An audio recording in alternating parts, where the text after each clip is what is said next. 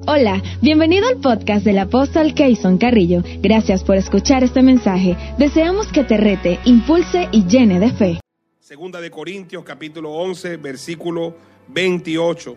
El apóstol Pablo dice, y además de otras cosas, lo que sobre mí se agolpa cada día, la preocupación por todas las iglesias. Repito, y además de otras cosas, lo que sobre mí se agolpa cada día, la preocupación por todas las iglesias.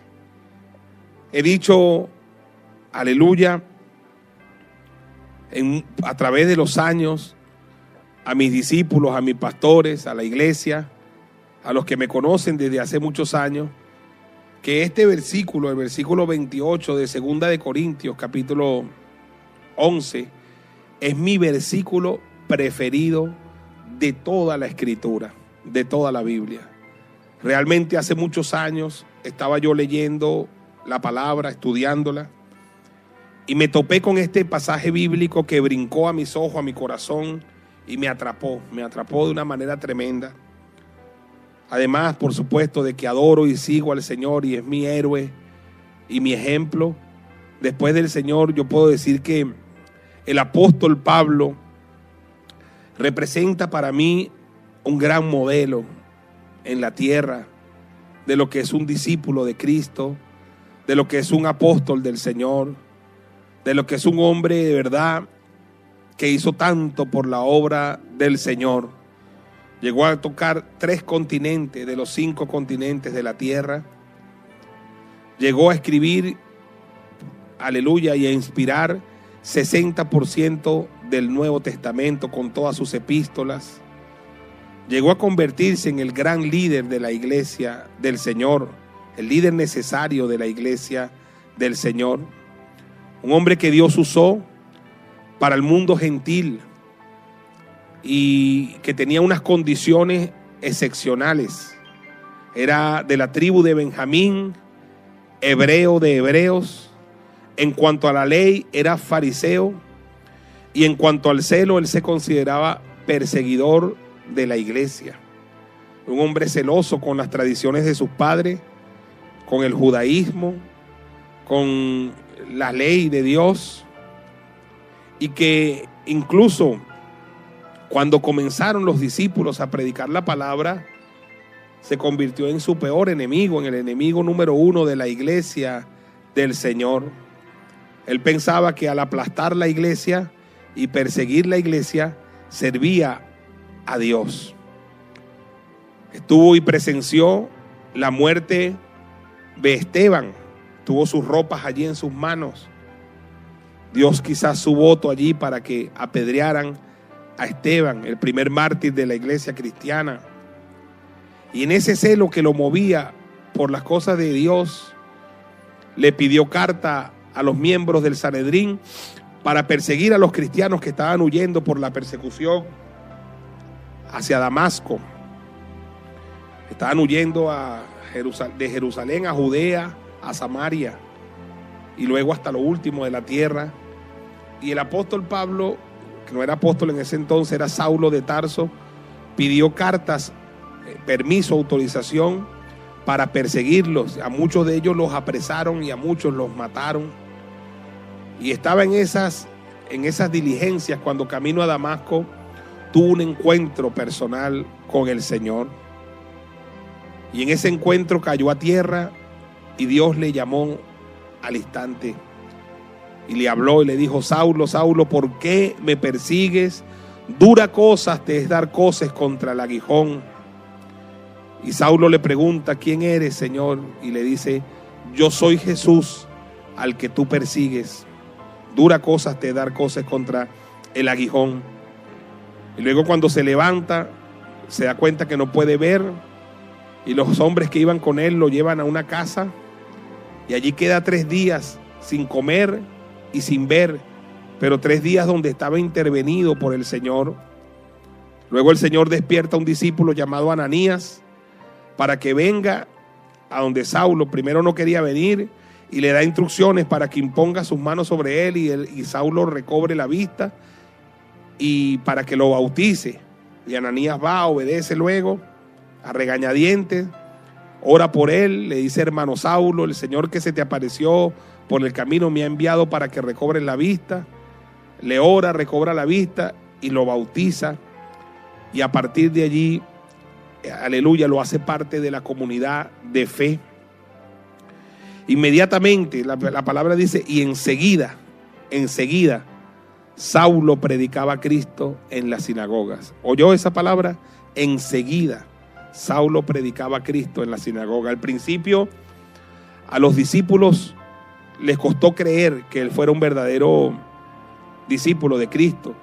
Y muchos pensaban que estaba haciendo una especie de contrainteligencia, inteligencia, para desarticular las células cristianas, para infiltrarlas y luego entonces para eliminarlas. Y había razones para pensar así, ya que todos sabían la enemistad y la hostilidad que tenía Pablo, Saulo, perdón, hacia la iglesia del Señor y hacia Jesús. Pero ellos no sabían que él había tenido una verdadera experiencia con el Señor cara a cara. Y su conversión fue tan dramática que hubo discípulos que lo protegieron en ese tiempo y lo guardaron incluso de la muerte los primeros días, las primeras semanas, los primeros años, hasta que pudieron llevarlo a Tarso, a un lugar de seguridad. Y pudo formarse por allá, por Arabia, en la palabra del Señor y se convirtió luego en el campeón de las iglesias. Se convirtió ese hombre en el hombre más, más hermoso que uno conoce. A veces siento que, que en las escuelas, en los liceos, que se enseña en historia de tantos hombres, se debiera enseñar más sobre quién es el apóstol Pablo. Yo estudié en segundo año de bachillerato algo sobre el apóstol Pablo pero se debiera enseñar más sobre el apóstol Pablo, porque su contribución al mundo en estos dos mil años y su contribución a la expansión del Evangelio ha sido notoria. De hecho, el capítulo 11 de Segunda de Corintios es lo que yo llamaría un pequeño resumen de este gigante de la fe. Este, en el subtítulo de Reina Valera dice Sufrimientos de Pablo como apóstol. Un pequeñito resumen de todas las cosas que este hombre vivió. Y se los voy a leer para que ustedes vean cómo me bendice esta escritura. En el verso 16 dice, otra vez digo que nadie me tenga por loco, o, de otra manera recibidme como a loco, para que yo también me gloríe un poquito. Lo que hablo no lo hablo según el Señor, sino como en locura, con esta confianza de gloriarme, puesto que muchos se glorían según la carne, también yo me gloriaré. Porque de buena gana toleráis a los necios, siendo vosotros cuerdos, pues toleráis si alguno os esclaviza, si alguno os devora, si alguno toma lo vuestro, si alguno se enaltece, si alguno os da bofetadas, para vergüenza mía lo digo, para esto fuimos demasiado débiles. Pero en lo que otro tenga osadía, hablo con locura, también yo tengo osadía. Aleluya. ¿Son hebreos? Pregunta Pablo. Yo también. ¿Son israelitas? Él dice, yo también son descendientes de Abraham, también yo. Ya eso solo es mucho decir. Hebreo, israelita, descendiente de Abraham. Ya eso nada más es mucho decir. Pero ahora va con algunas cositas más. Son ministros de Cristo. Son ministros de Cristo. Como si estuviera loco hablo. Entonces él dice, yo más yo más. tremendo, poderoso, soberbia esa declaración, ¿no? Increíble, me gusta, me bendice. Aleluya, el entendimiento de un hombre que sabe que está haciendo mucho más por el Evangelio que muchos que se llaman ministros. Es tremendo porque cuando habla de hebreos, de israelitas y de descendientes de Abraham, él no se pone por encima, dice yo también, yo también soy igual que ustedes. Pero cuando habla de ministros de Cristo, tiene que decir la verdad, yo más. Eso a mí me bendice. Esa palabra a mí me, me marcó hace más de 20 años. Hace más de 20 años. ¿Y en qué era que él decía que era más? Vamos a ver. En trabajos por el Señor más abundante. En trabajos más abundantes. Luego dice, en azotes sin número, en cárceles más, en peligros de muerte muchas veces. De los judíos, cinco veces he recibido 40 azotes menos uno. Tres veces he sido azotado con vara, una vez apedreado, tres veces he padecido naufragio. Una noche y un día he estado como náufrago en alta mar, en camino muchas veces, en peligros de ríos, peligros de ladrones, peligros de los de mi nación, peligros de los gentiles, peligros en la ciudad, peligros en el desierto, peligros en el mar, peligro entre los falsos hermanos, en trabajo y en fatiga, en muchos desvelos, en hambre y en sed, en muchos ayunos, en frío y en desnudez. Oye, hermano, eso es muy poderoso. Pienso que en todos los institutos teológicos, en todos los seminarios teológicos, en todos los diplomados teológicos, donde se pretenda formar a alguien para servir a Cristo, debieran estudiar esto a profundidad. Para que cada quien sepa a lo que se está metiendo cuando va a servir a Cristo. Que no es una fiesta. Que no es una guachafita. No, no, no. El que va a servir a Cristo va a cosas muy duras, duras, rudas y difíciles. Me acuerdo de un hombre, estábamos celebrando, por cierto, un aniversario, uno de los primeros aniversarios que celebramos, y le pedimos el, el local al apóstol José Sánchez. Y vinieron en ese tiempo los hermanos de los pastores César Castellano, el, pastor Alberto Castellano y su esposa Nancy. Y tuvo muy precioso eso allí en, la iglesia de la ciudad, en el Cine Venezuela, Teatro Venezuela. Fue muy hermoso todo. Y entonces, en un momento, al final de, de, esos días de convención, me subieron a mí, me dieron una placa. Y entonces recuerdo a un muchacho de la comunidad, un hermano, que me dice ese día, oye, yo sí lo vi brillar. Y yo le digo, Señor, yo quiero brillar como mi, como mi pastor. Y yo, yo hermano, yo dije, este muchacho sí es, una palabra, pues. Una palabra que usó Arturo La Pietra hace tiempo. Este muchacho sí es cabezón. Porque ese brillo que él vio allí duró segundos, minutos, minutos no sé cuántos minutos. Eso duró nada. Pero él no sabía que detrás de ese pequeño brillo que él vio, que yo no vi, pero él lo vio, había muchos momentos de dolor, de oscuridad, de tristeza, de lágrimas, de sufrimiento. Y es lo que a veces no ven las personas que critican a los hombres de Dios que critican a los hombres como Dante Hebel, como Cash Luna, los hombres que, han tenido quizás más relevancia comunicacional y han sido efectivos en su ministerio, cómo les atacan los mismos cristianos. Y a todos los hombres que están haciendo cosas interesantes, así como tienen seguidores, tienen detractores también. Pero es tan fácil, ¿no? criticar, envidiar o señalar, pero no ver lo que hay detrás de ese éxito que ellos tienen en su ministerio. Cada vez que los veo y los admiro tanto, todos esos hombres de Dios, cada vez que yo veo hombres que están teniendo éxito con sus iglesias, siempre pienso como apóstol y pastor en el sufrimiento que debe haber detrás de todo ese éxito, en las lágrimas que deben haber detrás de ese, de ese éxito en las incertidumbres que hay detrás de ese éxito. Porque el éxito se ve por momentos, pero la vida entera en el ministerio, las traiciones, las deslealtades, los sufrimientos, las incertidumbres propias que uno tiene. No es fácil estar en los zapatos de un pastor, no es fácil estar en los zapatos de un apóstol. A lo largo de estos 21 años en el ministerio a tiempo completo, he visto a tantos pastores hacer sus maletas e irse y dejarlo todo, porque no es fácil, no es fácil.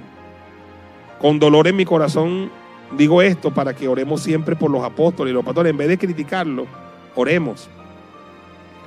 La semana pasada se ahorcó, se mató, se quitó la vida un pastor en la ciudad de Valencia. De una vez salta la gente a criticar, de una vez salta la gente a murmurar, de una vez salta la gente a hablar, sin ponerse en los zapatos de la gente. Me dolió el corazón cuando nos dieron esa noticia, lloró mi alma. ¿Qué pudimos haber hecho por ese pastor que no hicimos? ¿Cuántas oraciones faltaron por ese hombre de Dios? ¿Qué habría pasado por la mente y el corazón de ese hombre? Tantas decepciones, desilusiones, que lo llevaron a tomar esa nefasta decisión. No es fácil estar en los zapatos de un pastor, de un apóstol. Mire todo el sufrimiento que Pablo describe aquí. Imagínese que usted va, a solicitar trabajo y donde va a solicitar trabajo, usted le pregunta, porque cuando uno va a preguntar por una oferta de empleo, uno dice, ¿y qué beneficios tienen aquí? Bueno, aquí el sueldo es tanto, damos tantos meses de aguinaldo, aquí damos este, bonos tantos, aquí damos bonos de funcionarios, ¿verdad? Los beneficios, uno siempre pregunta por los beneficios. Imagínense que usted va, viene a meter currículum en la empresa de Cristo, vengo aquí a servir, vengo a trabajar, ¿cuáles son los beneficios? Y le digan, bueno, los beneficios aquí van a ser trabajo más abundante, azotes sin número, cárceles más, peligro de muerte muchas veces. Va a recibir a 40 azotes menos uno más de cinco veces. ¿Quiere el trabajo? Yo creo que muchos dejan el pelero. Aleluya. Dejan el pelero y se van. Porque no es fácil, hermano, a lo que se expone una persona que sirve al Señor. El estar cumpliendo estos 21 años del Señor trae nostalgia a mi corazón. Trae nostalgia porque en estos 21 años, ¿qué no hemos vivido nosotros? Muy bonito, muy lindo, muy hermoso, pero también muy feo, muy horrible y muy horroroso. Y esos momentos no se cuentan. Esos momentos no se cuentan. Las deslealtades, las traiciones, las separaciones, los que debieran estar y no están. Todo eso trae, acumula dolor en el corazón. Entonces, el apóstol Pablo, campeón de la fe, tiene que chapear a, esta gente y decir, ustedes son ministros, yo más, yo más, pero lo que me hace ministro es que me he batido en las calles, es que, es que, es que mi vida ha estado en peligro varias veces por exponer el Evangelio, es porque me he esforzado por llevar el Evangelio a donde Cristo no haya sido anunciado, es porque, porque, porque eh, me he gastado a mí mismo, me he consumido a mí mismo, aleluya, para ganar a alguien para Cristo. Y entonces él dice, y además de otras cosas, siempre me gusta decir que la lista que él está narrando acá es muchísimo más larga de lo que él dice aquí. Él aquí dijo algunas nada más. Él dice, y además de otras cosas feas que me han pasado por Cristo, entonces él dice, lo que sobre mí se agolpa, lo que sobre mí pesa cada día, la preocupación por todas las iglesias. Además de todo este peso que ya llevaba, lo que lo, que, lo que lo cargaba más era la preocupación por todas las iglesias. ¿Qué le preocupaba a Pablo, hermano? La suerte de la iglesia, el destino de la iglesia.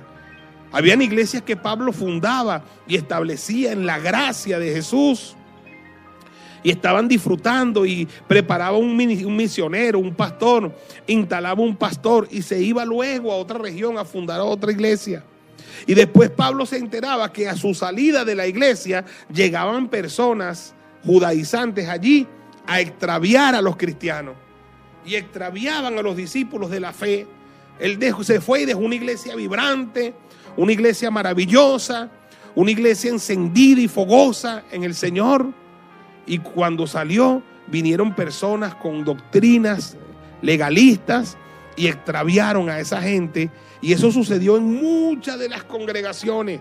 Le recomiendo que lea la carta a los Gálatas para que usted más o menos tenga una idea de lo que sufría Pablo por las iglesias. Porque él hacía un esfuerzo y un trabajo por sembrar la palabra, la doctrina del Señor, la gracia del Salvador. Y entonces venían los judaizantes a estorbar el trabajo. Porque a veces el, estorbo al trabajo en la obra del Señor, más grande, no lo tenemos del diablo, hermano. Lo tenemos de los hermanos. Increíble eso. ¿ah? Yo he visto en estos, en estos aparaticos, hermanos cristianos, que yo le voy a poner comillas grandes, hermano, que tienen programas bien producidos, con buenos teléfonos, con equipo. o sea, ojalá tuviéramos nosotros esos equipos para hacer noticieros de 30 minutos donde lo que hacen es hablar de los hombres de Dios. A nombre de una supuesta sana doctrina. A nombre de una supuesta sana enseñanza. Entonces hacen noticieros donde se burlan, irónicos, de los hombres de Dios. Y yo digo, Dios mío, yo los he visto y digo, oye, Señor, y estos son hermanos. Con hermanos así, ¿para qué necesitamos diablo, hermano? Con hermanos así no necesitamos diablo.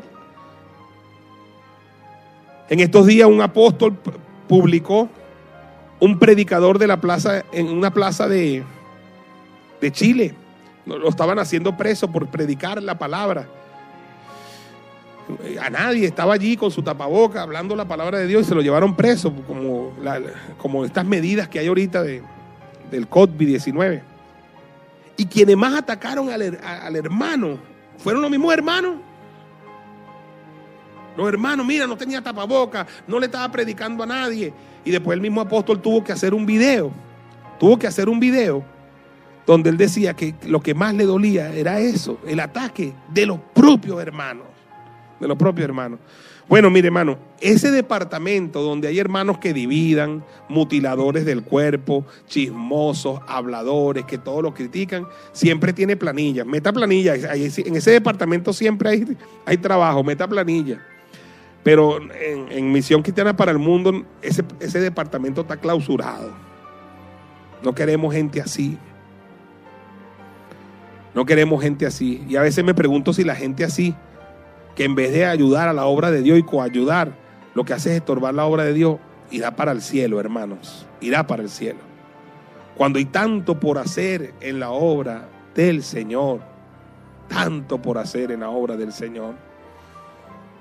Hoy yo tengo esta preocupación del apóstol, la preocupación no por mi iglesia solamente, por todas las iglesias. Y cuando digo las iglesias, repito, no hablo de la estructura física, hablo de usted, hablo de ti, hablo de ti, hablo de tu familia, hablo de ti, hablo de los niños de la zona de campeones, los niños de las iglesias infantiles, los niños de la escuela dominical, los jóvenes de las iglesias, las juventudes de la iglesia, los adolescentes, los hombres, las mujeres de la iglesia, las familias de la iglesia, los ancianos de la iglesia. Me preocupa el destino de la iglesia del Señor, de extenderse más este, esta pandemia que vemos que no tiene freno, no tiene freno. Cuarentena para acá y cuarentena para allá y cuarentena para acá y cuarentena para allá y avanza el COVID. No tiene freno. No tiene freno. En Venezuela los índices y la curva ha crecido exponencialmente. Y en el mundo ya estamos cerca de los 13 millones de, de contagiados. Entonces me preocupa de continuar esta pandemia y este, este acuartelamiento, este confinamiento el destino de la iglesia. Aunque yo soy de los que creo, soy de los que creo, que la iglesia del Señor no debería verse afectada, porque la iglesia del Señor no son los locales, la iglesia del Señor es usted y yo. Y debiéramos estar en todas partes del mundo ahorita siendo luminares del mundo, siendo esas lucecitas del mundo. Leíamos aquí al apóstol Pedro, Leíamos al apóstol Pedro cuando él dice, acercándonos, capítulo 2, verso 4 al 10, acercándonos a él, a Jesús, piedra viva, desechada ciertamente por los hombres, mas para Dios escogida y preciosa. Pero entonces después dice, vosotros también como piedras vivas, sed edificados como casa espiritual y sacerdocio santo. Vosotros también como piedras vivas. Mire cómo lo dice el mismo apóstol Pablo en la carta a los filipenses, una de las cartas más preciosas que escribió el apóstol Pablo, habla de luminares en el mundo. Dice, por tanto, amados míos, como siempre habéis obedecido, capítulo 2, verso 2 en adelante, por tanto, amados míos, como siempre habéis obedecido, no como en mi presencia solamente, sino mucho más ahora en mi ausencia, ocupados en vuestra salvación con temor y temblor. Fíjate, cuando estaba yo se ocupaban, pero les voy a pedir que ahora en mi ausencia se ocupen más en vuestra salvación con temor y temblor. ¿Qué debe estar haciendo la iglesia en la pandemia? Ocuparse en su salvación con temor y temblor. Porque dice aquí, porque Dios es el que en vosotros produce así el querer como el hacer por su buena voluntad. Haced todo sin murmuraciones y contiendas, para que seáis irreprensibles y sencillos, hijo de Dios sin mancha, en medio de una generación maligna y perversa, oiga, en medio de la cual resplandecéis como luminares en el mundo. Tú eres, tú eres, escúchame, una piedra viva. Tú eres una luminar en el mundo. Tú eres una piedra viva, una luminar en el mundo, una lumbrera, una pequeña lucecita, aleluya, en el mundo. Asidos de la palabra de vida, agarrados de la palabra de vida, para que en el día de Cristo yo pueda gloriarme de que no he corrido en vano, ni en vano he trabajado, y aunque sea derramado en libación sobre el sacrificio y servicio de vuestra fe, me gozo y regocijo con todos vosotros y asimismo gozado y regocijados también vosotros conmigo. Entonces, aquí la pregunta, ¿cómo va a retornar si retornáramos a las congregaciones, a los locales, la iglesia? ¿Más débil o más fuerte?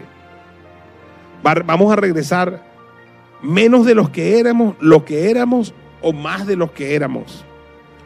¿Cómo vamos a regresar? ¿Raquíticos espiritualmente? o más crecidos espiritualmente. Entonces es momento en que la iglesia se active en todo el mundo, que usted sea iglesia para alguien más, que los hombres asuman, aleluya, su rol y responsabilidad sacerdotal con la familia. Que las mujeres también solas, madres de familia sola, asuman su responsabilidad sacerdotal con la familia. Que ningún niño de nuestras congregaciones sea descuidado en los asuntos de fe. Que todos valoremos el tema de la oración diaria al Señor, de la lectura diaria de la palabra al Señor, los altares familiares, la oración en familia.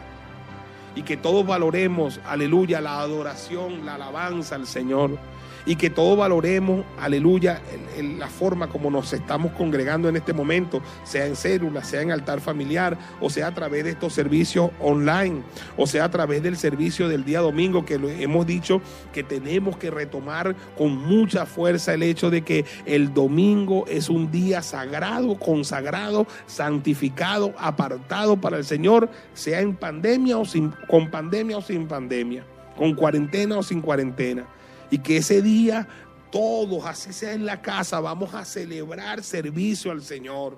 Y vamos a oír la palabra. Y vamos a entrar nuestros diezmos y ofrendas. Y vamos a orar juntos los unos por los otros. Y vamos a adorar al Señor. Y vamos a recibir la bendición del apóstol, del pastor, para esa próxima semana. Aleluya. Y le vamos a enseñar a nuestros hijos, aleluya, que formamos parte de una familia ampliada, mucho más grande y de una comunidad de fe que se llama la iglesia del Señor. Lo repito, para orar no se necesita estar en el templo. En la palabra dice, desde el cabo de la tierra clamaré a ti cuando mi corazón desmayare. Para ayunar, para vigilar, para ejercer autoridad en la palabra, no se necesita estar en el templo, en el local. Jesús fue al desierto a ayunar y vigiló por las noches y estudió la palabra del Señor y salido del ayuno se enfrentó con el mismo diablo y ejerció autoridad en la palabra y no estaba en una sinagoga, no estaba en una iglesia, no estaba en un templo, para diezmar y para ofrendar.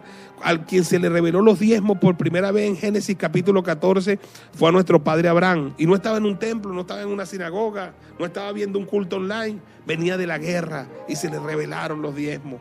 Y dispuso en su corazón entregar los diezmos de todos a Melquisedec quería la bendición. Y Melquisedec sacó pan y vino y le bendijo diciendo, porque el que diezma se le bendice diciendo. Y a Jacob, el nieto de Abraham, se le revelaron los diezmos cuando estaba mal, todo mal con Dios. Había embaucado a su hermano, había robado, estaba en un paraje y ahí se le reveló el Señor. Le mostró un sueño, una escalera que pegaban en la tierra, que pegaba en el cielo, ángeles que subían, ángeles que bajaban. Y arriba de la escalera estaba Dios y Dios le hablaba.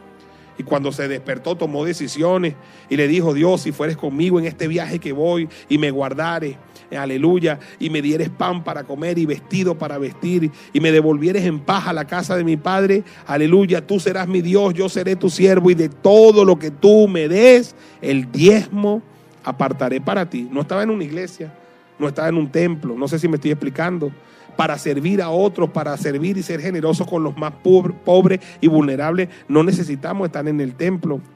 Hace algún tiempo una hermana me dice, ay, esperando que se acabe esto para ir a servir, aleluya, reunirme con usted, oír la palabra. o sea, para servir tú no tienes que esperar que se acabe la pandemia. Si ahora es que este mundo está necesitando por los servidores y servidoras de Dios, nosotros somos millones en el mundo, hermano, millones y millones de cristianos de verdad que tenemos que ponernos los pantalones, los hombres y las mujeres, y salir a hacer el trabajo del Señor. Tu vecino necesita, la gente de tu barrio necesita, la gente de tu comunidad. Sé tu iglesia para ellos. Llévales esperanza. Por eso muchas personas que están haciendo con la palabra que predicamos, los audios, los ponen en una corneta afuera y lo oyen los vecinos. Y usted ve que a veces se sale de un barrio para otro y en el barrio la gente caminando y oyendo mi palabra porque están unas cornetas, camina hacia el otro barrio, están las cornetas y oyen mi palabra. ¿Por qué? Porque la gente se está activando. Para eso estamos haciendo esto. Para que la palabra corra, para que la palabra crezca, para que la palabra prevalezca, para que, aleluya, la palabra llegue a los corazones, llegue a los hogares. Voy a invitarle a estar en pie allí donde usted está y vamos a orar.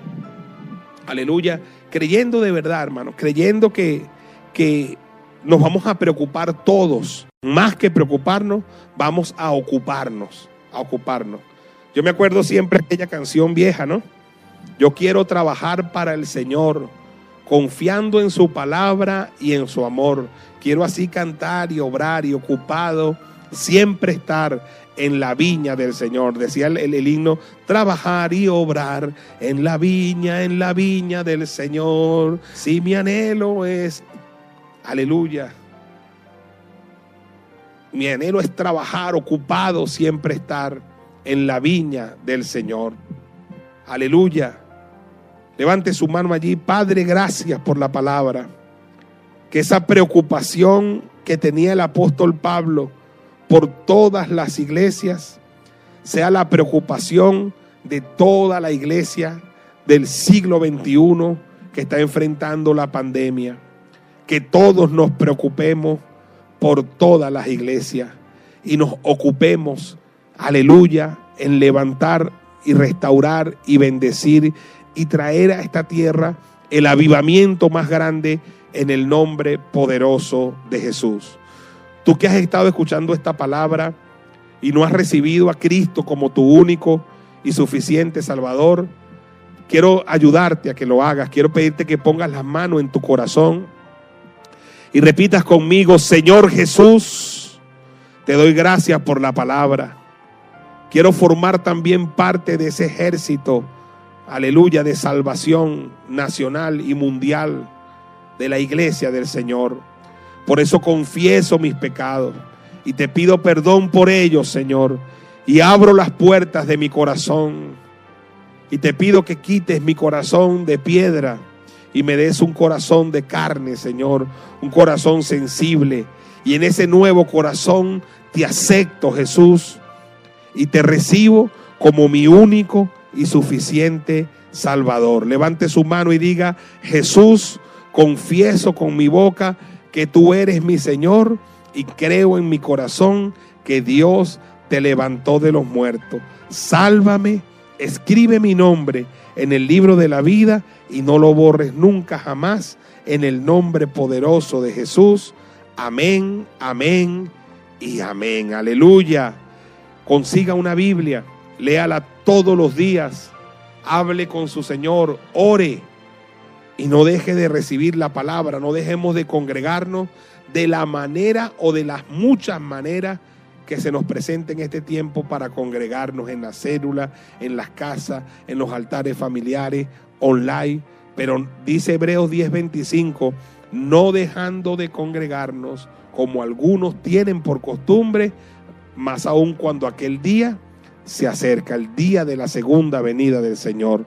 Levante su mano allí, Padre, declaro un avivamiento en las vidas, un avivamiento en las casas, porque tu iglesia, aleluya, está formada de piedras vivas, de pequeñas luminares o luminares del mundo que resplandecen en medio de una generación maligna y perversa. Te pido que los bendigas para que terminen esta semana en gloria, en bendición y en victoria. Desata tu gracia, desata tu favor, desata tu plenitud. Levanta tus manos, el Señor te bendiga y te guarde el Señor haga resplandecer su rostro sobre ti, el Señor haga de ti misericordia y ponga en ti la paz de Dios que sobrepasa todo entendimiento.